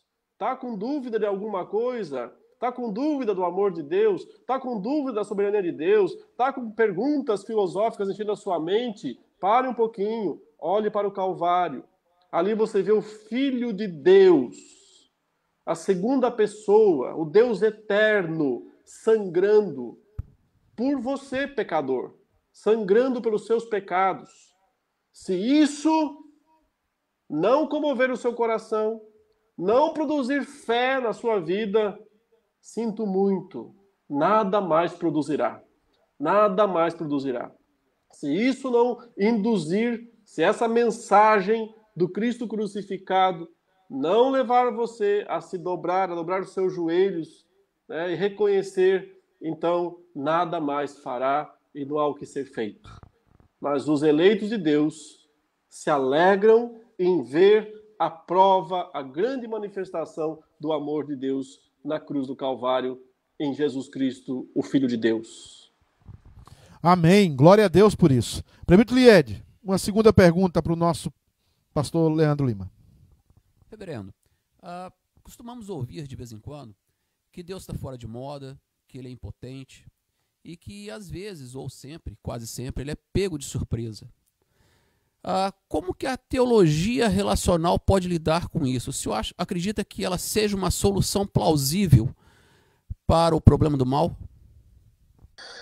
Não, de fato não é. Né? Note, é, a teologia relacional, ela fala que Deus é, é, não decretou o futuro, o futuro está em aberto, na verdade, Deus nem sequer conhece totalmente o futuro, ela é uma, é, eu diria, ela é levar a teologia do livre-arbítrio às, às últimas consequências, né? A teologia do, do livre-arbítrio, que, que diz que, é, na verdade, o mal é só uma. Deus não tem nada a ver com isso, cada pessoa é que age por conta própria, é a única responsável pelo mal, ou seja, Deus não é soberano, uh, os homens é que são livres, etc. Essa teologia da presciência, né? A gente falou um pouco antes sobre isso, uh, Deus só previu a existência do mal, mas não fez nada, então ele não decretou ele só previu. Nós, nós dizemos, Deus decretou é, permitir. Então, ele é ativo no decreto, embora seja passivo no ato. Né? O ato humano, Deus não é ativo no ato humano do pecado, da, da queda, mas Deus é ativo no decreto, Deus não é passivo, no, ele não virou as costas, fechou os olhos, né? ele determinou que o mal pudesse existir por um decreto permissivo que a Confissão de Fé do Westminster chama que é um decreto permissivo qualificado. É, usa o termo permissivo na, na confissão, está lá o termo, mas é qualificado porque Deus regula, Deus governa, Deus conduz esse ato humano conforme a sua vontade, sem ser o autor do mal. É isso que a Confissão de Fé do Westminster fala. Mas, enfim, é, aqueles que negam isso, né, que Deus está é, na sua soberania, agindo e controlando o próprio mal, é, dizem que ele apenas previu algo. E já que ele só previu, então ele não pode ter responsabilidade. Porque ele, ele apenas previu que o mal ia acontecer, mas ele não tem responsabilidade porque ele não decretou isso. Ora, se ele é todo poderoso e previu e não fez nada, então nesse caso ele ainda é mais culpado se a ideia é tentar justificar Deus com esse tipo de, é, é, de argumento, para mim é um argumento lixo. Porque esse argumento torna Deus ainda mais culpado. É, eu sei que daqui cinco minutos um bandido vai entrar na minha casa e vai assassinar a minha família. Eu sei que isso vai acontecer e eu não faço nada. Fico de braços cruzados. Não, eu tenho que deixar o livre-arbítrio de cada um, eu tenho que deixar cada um agir. Ou seja, esse argumento para mim ele é absurdo certo? Porque ele tenta justificar Deus, tenta defender Deus da sua justiça, mas em última instância ele torna Deus um omisso, certo? Então, o argumento arminiano, desculpe usar o termo, né? Mas o argumento arminiano não justifica Deus, ele torna Deus um omisso. Agora veja, uh, o argumento do teísmo aberto é pior ainda na teologia relacional, porque eles tentam levar as últimas consequências à ideia da livre, uh, do livre-arbítrio, mas para isso eles têm que tirar o de Deus. Então Deus passa a não saber o que vai acontecer amanhã, Deus passa a não controlar o futuro, certo? Aí, se eu tenho um Deus que não sabe o que vai acontecer amanhã, então, ai meu Deus, né? Deus nos acuda né? porque o próprio Deus vai precisar chamar ajuda, nem ele sabe o que vai acontecer. Como é que eu posso confiar num Deus que não sabe o amanhã, que não sabe o futuro, que não tem o controle, não tem as rédeas nas suas mãos? Como é que eu posso confiar, acreditar né, em Deus nesse sentido? Não, esse não é o Deus das Escrituras, esse é o Deus do humanismo. Mas o Deus das Escrituras diz o seguinte: eu sou Deus e não há outro. Eu anuncio o que há de vir, as coisas que, há de, que hão de vir, Deus fala através do profeta Isaías, porque eu as determino, porque eu as decreto. Deus não faz previsão do tempo. Quem faz previsão do tempo são os meteorologistas. Às vezes acertam, às vezes erram. Por quê? Porque eles são só observadores, que observam lá as, as indicações dos satélites e com base nessas indicações, eles fazem uma previsão que pode dar certo, às vezes dá, e pode dar errado, dá muitas vezes, porque eles não controlam as variáveis, eles são só observadores. Deus não é um mero observador do tempo. Ele não está lá com uma é, bola de cristal olhando, adivinhando o futuro. Deus decreta, determina o futuro. E é por isso que ele faz acontecer. Deus pode dizer o que vai acontecer, não porque ele fez uma previsão meteorológica do futuro. Deus pode dizer o que vai acontecer porque ele determinou o futuro. Então ele tem as rédeas em suas mãos. Então a solução do teísmo aberto, ela nos deixa sem solução para o mal. Porque então que garantia eu tenho de que lá na frente alguma coisa vai acontecer de fato, se nem Deus sabe? Se nem Deus pode intervir, se Deus só pode descer ao nosso nível e tentar se relacionar conosco dentro das nossas limitações. Ora, limitado já basta eu, não preciso de um Deus limitado. Incapaz, impotente, já me basto. Como é que eu vou crer num Deus que não é todo-poderoso, que não é onisciente, que não é onipresente, que não é onipotente? Contudo, a Escritura diz que Deus é tudo isso. Aliás, é, ele diz assim: confiai em Deus, porque Ele é uma rocha eterna. Só uma rocha eterna é digna de confiança. Eu confio em Deus porque Ele é imutável, não porque Ele é um Deus é, que faz malabarismos né, com as coisas. Né? Deus não é um Deus de malabarismos, né? não joga dados, como dizia Einstein. Deus é realmente aquele que decreta, determina todas as coisas e por isso ele as faz acontecer. Glória a Deus, aleluia. Eu dei até um glória a Deus aqui. É, pastor Jefferson, uma pergunta, mais uma pergunta para o pastor Leandro. Amém. É, tendo essa base do sofrimento e da cruz de Cristo, e no momento do caos, na maioria das vezes os crentes, pela fraqueza, eles eles até questionam o cuidado de Deus para com a vida do crente no meio do sofrimento e citam: Se até Jesus na cruz foi desamparado, imagine eu. Reverendo, o que seria na cruz quando Cristo falou: Deus meu, Deus meu, por que me desamparastes? Muito bem. Então, aí você pode dizer: Ele foi desamparado para que você nunca seja. Porque quando Jesus disse, Deus meu, Deus meu, por que me desamparaste? Ele estava falando isso porque ele estava sobre a ira de Deus. A ira de Deus, consequência do nosso pecado, punição pelo nosso pecado. Ele estava carregando na cruz, sobre o madeiro, né? Como Pedro fala na sua segunda, seu segundo capítulo da primeira carta, verso 22, os nossos pecados. Ele carregava os nossos pecados. Então, é, Paulo fala, ali ele estava como maldito, em Gálatas 3,13, levantado no madeiro, na cruz, como maldito, porque maldito é todo aquele que for pendurado no madeiro. Então, porque ele foi amaldiçoado por Deus, por causa dos nossos pecados. Nós temos a certeza que nós nunca seremos amaldiçoados por ele, por Deus. Então, é porque ele sofreu juridicamente, né, judicialmente, esse abandono de Deus na cruz, que nós nunca seremos abandonados. Essa é a grande pregação das Escrituras. Ele foi pisoteado, ferido para que nós não sejamos. Ele experimentou essa separação de Deus, esse abandono de Deus, para que nós, seus discípulos, né, jamais é, sintamos esse abandono. Amém. Pastor, nós temos muitas perguntas aqui, nós vamos ter que é, mandar essas perguntas para o senhor, o senhor nos responder aí escrevendo.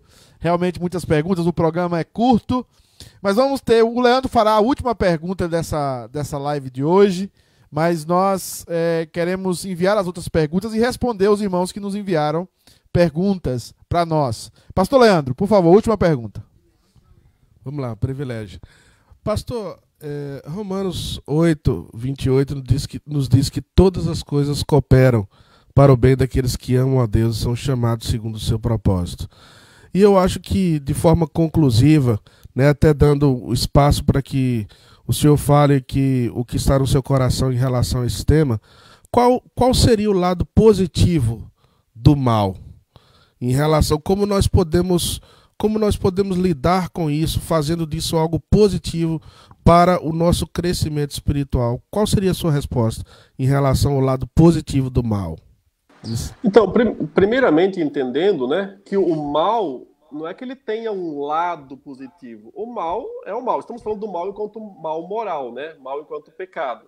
Claro se eu falar do mal enquanto calamidade, enquanto consequência, esse sim tem um lado positivo, porque frequentemente Deus usa essa calamidade né, para nossa nosso despertamento, para nossa mudança, para correção, para disciplina, né, para que confiamos mais nele. O mal, enquanto atitude moral, enquanto atitude pecaminosa, ele não tem um lado positivo, ele é mal e ponto final, certo? Agora, é, Deus é tão soberano que ele pode usar não só né, a calamidade a consequência para o nosso bem, como o próprio mal, a própria atitude. Eu sempre lembro do, do caso dos irmãos de José. Né? Os irmãos de José o venderam para os midianitas que o levaram para o Egito, lá ele se tornou um escravo.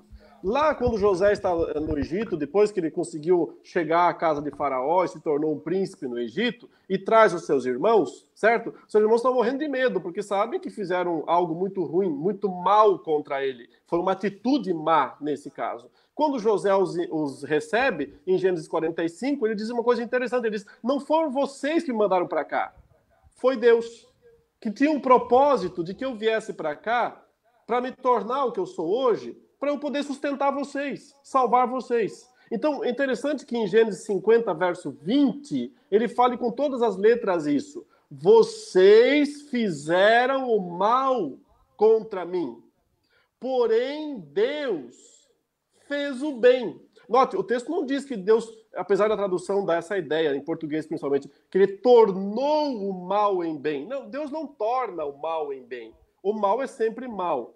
Mas enquanto o homem está fazendo o mal, Deus está fazendo o bem através do próprio mal. Então a atitude dos irmãos foi má e continuou sendo má. Eles queriam o mal de José, eles queriam que José morresse. Eles agiram mal. Mas Deus estava agindo nessa ação dos irmãos, que era má em si mesma, não transformando ela em algo boa, porque ela sempre continua sendo má, mas Deus estava fazendo o bem através do mal. Então, o que eu posso dizer é o que Paulo está dizendo aí em Romanos 8: todas as coisas cooperam para o bem, inclusive as más. Nem sempre conseguiremos ver aqui neste mundo isso. Nem sempre estará acessível aos nossos olhos aqui neste mundo. Em grande parte, né, nós só veremos esse bem como aquele bem final, aquele bem lá no novo céu, na nova terra nas recompensas, no galardão, em tudo que Deus tem reservado, né? Aliás, são tantas promessas bíblicas que falam: se você sofrer aqui nesse mundo, ó, o seu galardão é grande lá nos céus. Né? É, Jesus falou: bem-aventurados vocês são. Se vocês forem perseguidos, se vocês sofrerem maldades, né, por minha causa, porque grande é o vosso galardão. Assim fizeram com os profetas, e se fizerem isso com vocês, se alegrem, exultem, porque a recompensa virá. Então, na balança de Deus, tudo conta e nada escapa, porque Ele é justo juiz.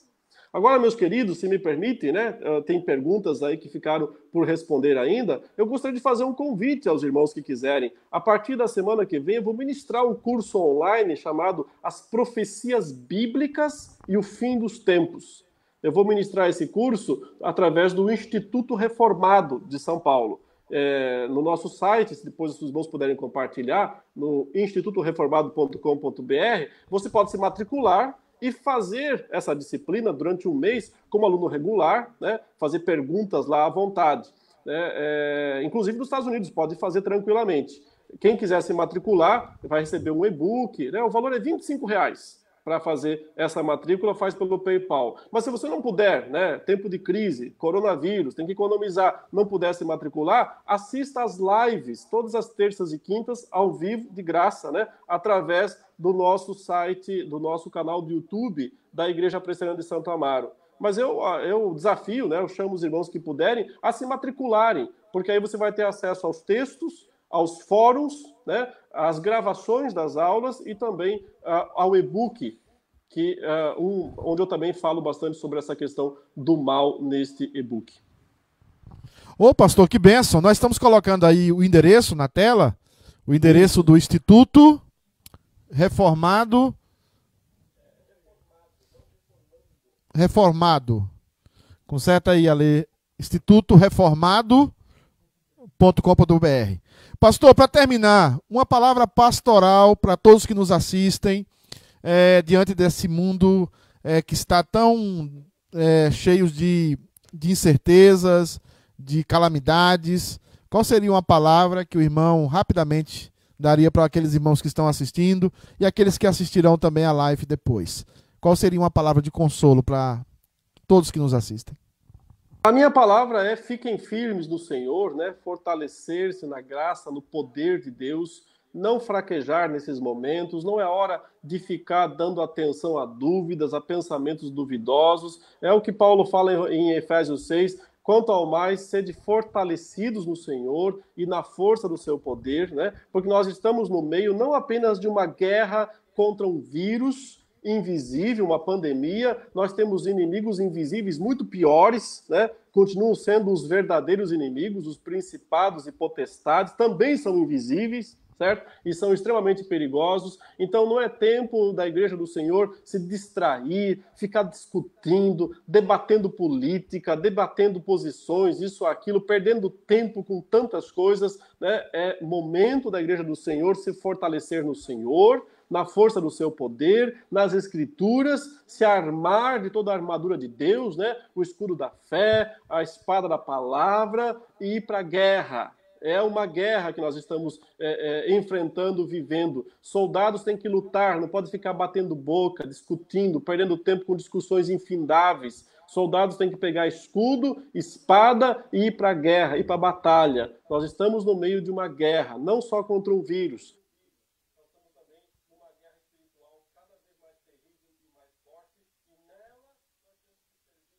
Então, é tempo da igreja do Senhor ser forte, se fortalecer no Senhor. Lembre que uh, o profeta Isaías diz: os que esperam no Senhor renovam as suas forças, sobem com asas como águias, correm e não se cansam, né? caminham e não se fatigam. Então, no Senhor, nós temos o poder, a força necessária, é, e temos isso, na, né? veja que na, na, no contexto de Isaías 40, é confiar na soberania de Deus. É, o que nós falamos hoje aqui sobre a questão do mal tem tudo a ver com a soberania de Deus, certo? Então, não, não, não desconfiar da soberania de Deus, confiar na grandeza de Deus, no poder de Deus, na, na sabedoria de Deus e, forte nele, ir para a batalha e vencer essa guerra para a glória do nosso general, que é Cristo Jesus. Aleluia, glória a Deus. Querido, muito obrigado. Deus te abençoe. Obrigado pela participação e que possamos contar com irmãos mais vezes esclarecendo e abençoando aqui a nossa igreja e os irmãos que nos acompanham pela internet. Deus abençoe, pastor. Tenha um dia abençoado. Com um tema mais fácil, tá? Um tema mais, mais fácil, mais simples aí, tá bom? Deus tá abençoe bom, então. um abraço a vocês todos aí em Boston. Fiquem com Deus. Abraços aqui do Brasil. Abraço, querido. Um abraço. Tchau. Queridos, vamos seguir aqui com a parte final do nosso programa, o Nights no Sofá. Eu gostaria de passar agora a palavra para o pastor Leandro, que nós iremos conduzir um momento de oração, um momento de adoração e depois um momento de é, oração na presença do Senhor. Irmãos, que, que reflexão maravilhosa. Eu tenho certeza que é, quando nós temos é, algumas respostas que nos dão a direção no meio da escuridão, no meio das dificuldades da vida, nós podemos ter esperança. E a palavra de Deus, como diz o Salmo 119, versículo 105, lâmpada para os meus pés é a tua palavra e luz para o meu caminho. Então nós vamos cantar um cântico que fala de Jesus. Ele é o doce nome. Nós podemos clamar a Ele nesse momento de luta, nesses momentos de dificuldade, nós podemos clamar a Ele. E eu gostaria, nos preparando para esse momento de oração, que nós cantássemos esse cântico junto que diz: Jesus, doce nome.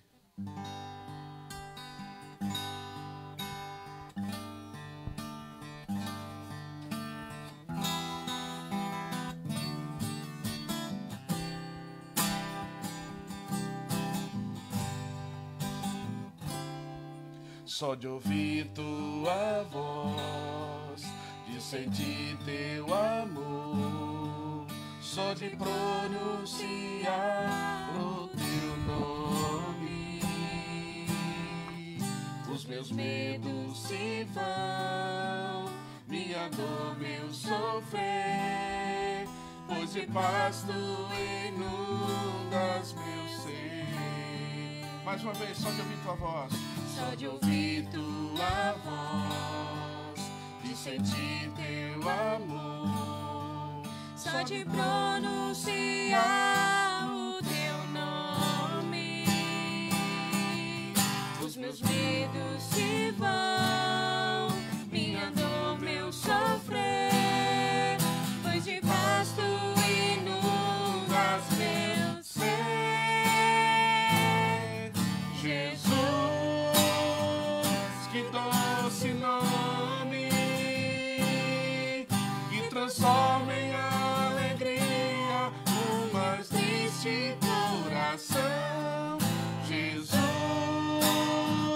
Só o teu nome é capaz de dar ao homem salvação. Só de ouvir tua voz de sentir teu amor, só de pronunciar o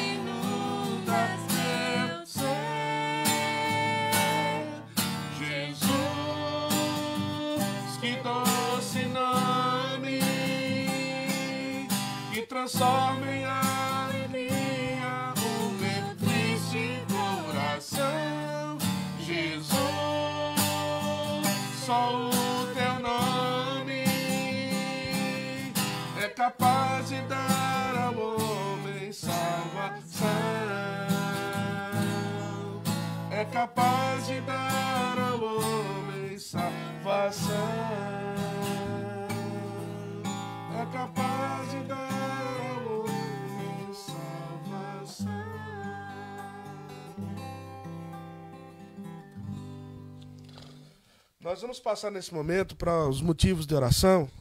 Nós temos alguns motivos aqui que foram mencionados. E nós vamos orar nesse momento, irmãos, com o sentimento do que o apóstolo Paulo diz em Romanos 12, versículo 12. Alegrai-vos na esperança, sede pacientes na tribulação, perseverai na oração. Nós estamos acompanhando durante essas semanas o pastor Jefferson fazer a exposição desse texto bíblico. E eu queria resgatá-lo nessa noite aqui para que nós tivéssemos esse espírito que nada pudesse tirar a nossa alegria, da esperança que temos no Senhor, dessa paciência no meio da tribulação, das lutas.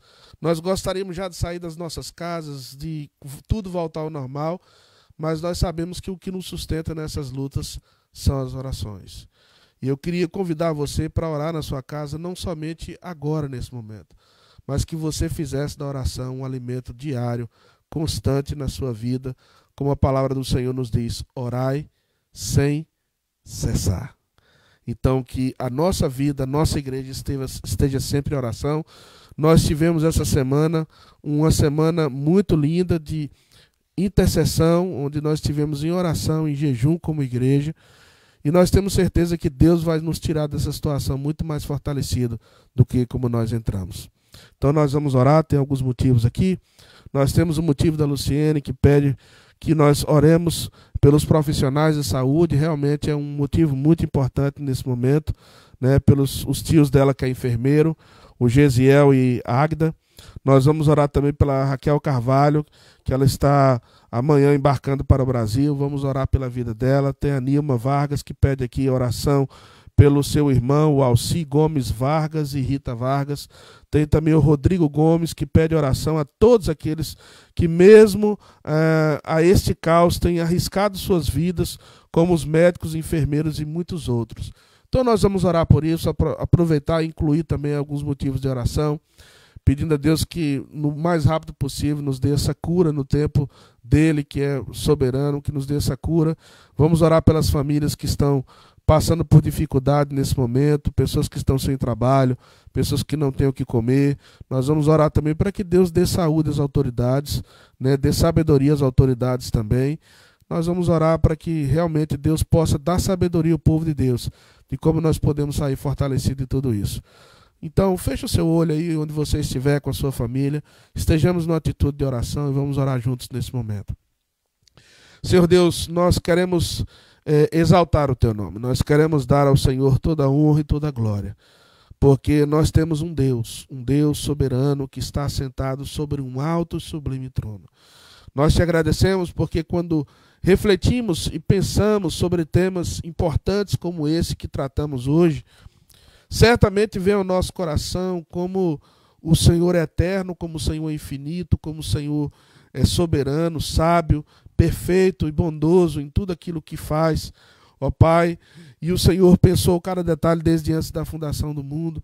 E nós vemos também, ó Deus, como nós somos limitados, como nós somos pequenos e como nós temos desafios para crescer na vida espiritual, no conhecimento. E nós te pedimos, ó Deus, que aquilo que está revelado a nós da tua palavra, que seja fruto do nosso alimento diário, da nossa devocional, do nosso crescer espiritual cada dia, para que sejamos maduros na nossa fé. Ó Pai, nós queremos orar nesse momento é, por todo o povo de Deus que está espalhado pela face da terra nesse momento, pedindo ao Senhor que dê sabedoria, pedindo ao Senhor que visite cada lar, que o Senhor esteja ministrando o teu bálsamo, o teu consolo sobre o teu povo.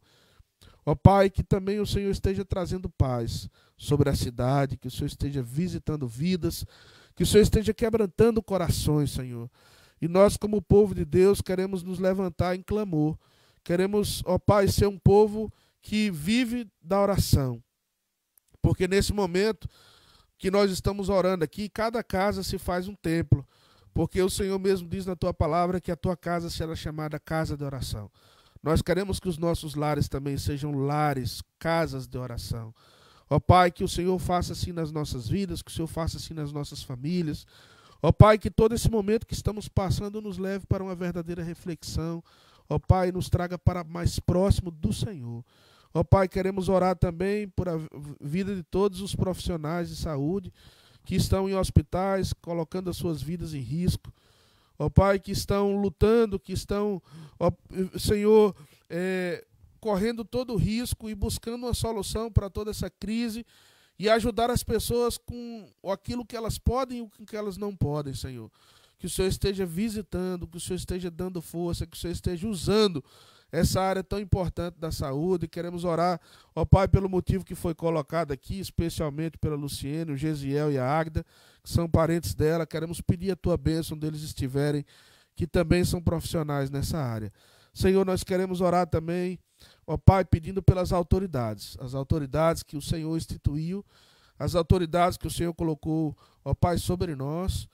Nós cremos que o Senhor está sobre todas as coisas. E nós queremos que toda autoridade é instituída pelo Senhor. Quer estejamos de acordo ou não, Senhor, mas nós queremos é, nos submeter com sabedoria e, em última instância, nos submetendo ao Senhor. Ter sabedoria às autoridades no Brasil, aqui nos Estados Unidos e mundialmente. Nós vemos como estamos, estamos hoje tão conectados. Que o Senhor esteja visitando no nome de Jesus. Quero pedir por aqueles que estão mais desfavorecidos, que não têm o que comer, que não têm como ir no médico, que nesse momento, Senhor, estão enfermas, estão doentes, aqueles que estão enlutados porque perderam familiares, perderam entes queridos no meio dessa crise. Ó Pai, nós queremos orar por essas pessoas. Dê paz no seu coração. Como igreja, nós queremos sofrer com os que sofrem. Porque cremos que podemos nos alegrar com os que se alegram. Senhor, no nome de Jesus, nós queremos orar também é, nesse momento, Senhor, pela saúde da Camila. Quero colocar a vida dela nas tuas mãos. Ela pede oração. O Senhor esteja abençoando a vida dela, a vida da família dela, o Alê. Obrigado porque isso tem sido grande bênção aqui, a Sandra também, para nós aqui nessa igreja. Nós queremos orar também pelo motivo de oração do Rodrigo. Senhor, que tem que tem orado também por essas pessoas que estão que estão trabalhando na área da saúde, os médicos. Queremos orar, ó Deus, pela vida do Alci e da dona Rita, que são irmãos da Nilma. Ela pede oração também, oramos por isso. Queremos orar, ó Deus, por a vida da Raquel, que está nesse momento voltando para o Brasil, que ela possa encontrar os objetivos que o Senhor tem preparado para a vida dela. E que assim como o Senhor tem abençoado a vida dela aqui, que o Senhor abençoe a vida dela também lá no Brasil e onde quer que o Senhor a leve. Obrigado por essa noite, por esse tempo de reflexão. Nós oramos no nome de Jesus. Amém. Amém. Muitas gra... Muito obrigado, pastor Leandro. Muitas graças, pastor Leandro. Meus amados irmãos, estamos chegando, encerrando mais um programa o Night no Sofá. Queremos agradecer por todos aqueles que tiraram um tempinho para estar conosco. O assunto hoje foi um assunto é, muito profundo, é, de uma discussão realmente que interessa a todos nesse momento. Mas graças a Deus, Deus tem dado sabedoria aos seus pastores, aos aos aqueles que estudam a palavra para responder questões tão complexas e difíceis. Irmãos, nós temos uma semana pela frente e nós vamos ter as programações da igreja. E eu gostaria muito que você nos acompanhasse. Na segunda-feira, logo pela manhã, mais ou menos né, em torno de 9 horas da manhã, você vai receber uma pastoral ah, que nós fizemos, que nós gravamos. Depois você tem a live do pastor Leandro na terça-feira. Tem também o programa do pastor Ângelo na quarta-feira. O programa do pastor Jefferson na quinta-feira. E também aquela palavra de sabedoria da irmã Sandra. Gostaríamos que todos estivessem conosco, estivessem compartilhando, eh, levando esse material que está sendo gerado pela igreja, pelos irmãos aqui do Comitê de Comunicação. Queremos agradecer a eles pelo esforço, pela dedicação, para levar esse programa, levar essa live até a sua casa. Ah, nós queremos também dizer para você, se você está passando alguma necessidade, a Junta Diaconal da Igreja está disponível para ajudar você. A Junta Diaconal está ligando para as casas, está buscando saber como está cada membro da igreja, porque nós queremos usar sim o dinheiro dos dízimos e das ofertas para abençoar a sua vida, para abençoar a sua casa, porque não, não queremos que tenha necessitados entre nós. Nós queremos que a igreja abençoe a sua vida. E eu espero que você ore por nós, para que no próximo domingo nós tenhamos mais uma live, que Deus use mais pessoas para abençoar a sua vida.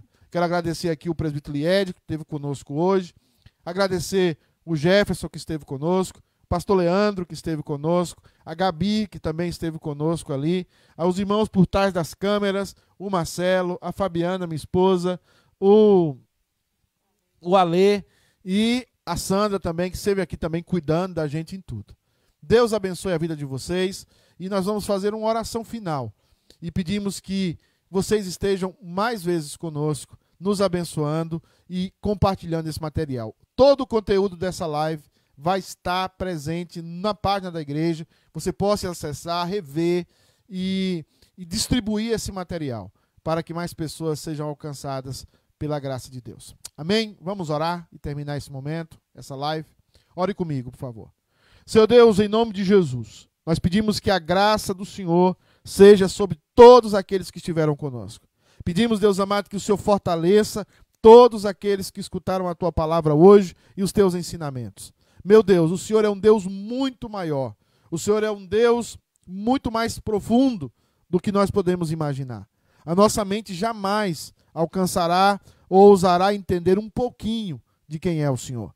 Nós precisamos sempre da tua graça, da tua revelação a nós, para que nós entendamos pelo menos algo pequeno da presença, do ser e da obra do Senhor. Deus amado, abençoe todos os meus irmãos espalhados pela face da terra. Que a graça do nosso Senhor e Salvador Jesus Cristo, que o amor de Deus Pai e o consolo do Espírito Santo seja sobre todos vós e sobre todo o povo de Deus espalhado sobre a face da terra, desde agora e para sempre. Amém. Deus abençoe, querido. Tenha uma linda semana na presença do Senhor. Tchau, um abraço.